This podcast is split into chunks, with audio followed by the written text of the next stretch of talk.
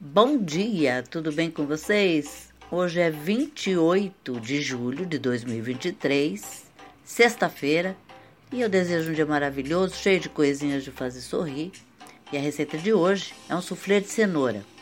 Os ingredientes que você vai precisar são duas caixas de creme de leite, de, de creme de leite, quatro ovos, 50 gramas de manteiga, duas colheres de sopa de farinha de trigo, 150 ml de leite, sal a gosto, pimenta do reino a gosto, pitada de noz moscada, 300 gramas de cenoura, 100 gramas de queijo parmesão ralado e o modo de preparo.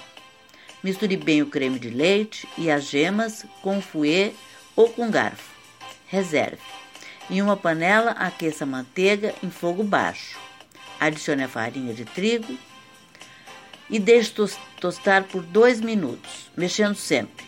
Acrescente o leite na panela com a farinha. Mexa com fouet até ferver. Acrescente na mesma panela o creme de leite misturado com as gemas, o sal, a pimenta e a noz moscada. Deixe ferver mexendo sempre. Retire do fogo e reserve. Cozinhe as cenouras em água e sal até que amoleçam. Passe as cenouras no espremedor de batata ou no liquidificador. Misture a cenoura com creme feito antes, reserve. Bata as claras com fouet. Incorpore as claras no creme de cenoura e coloque em uma travessa untada com manteiga. Leve ao forno a 180 graus até dourar.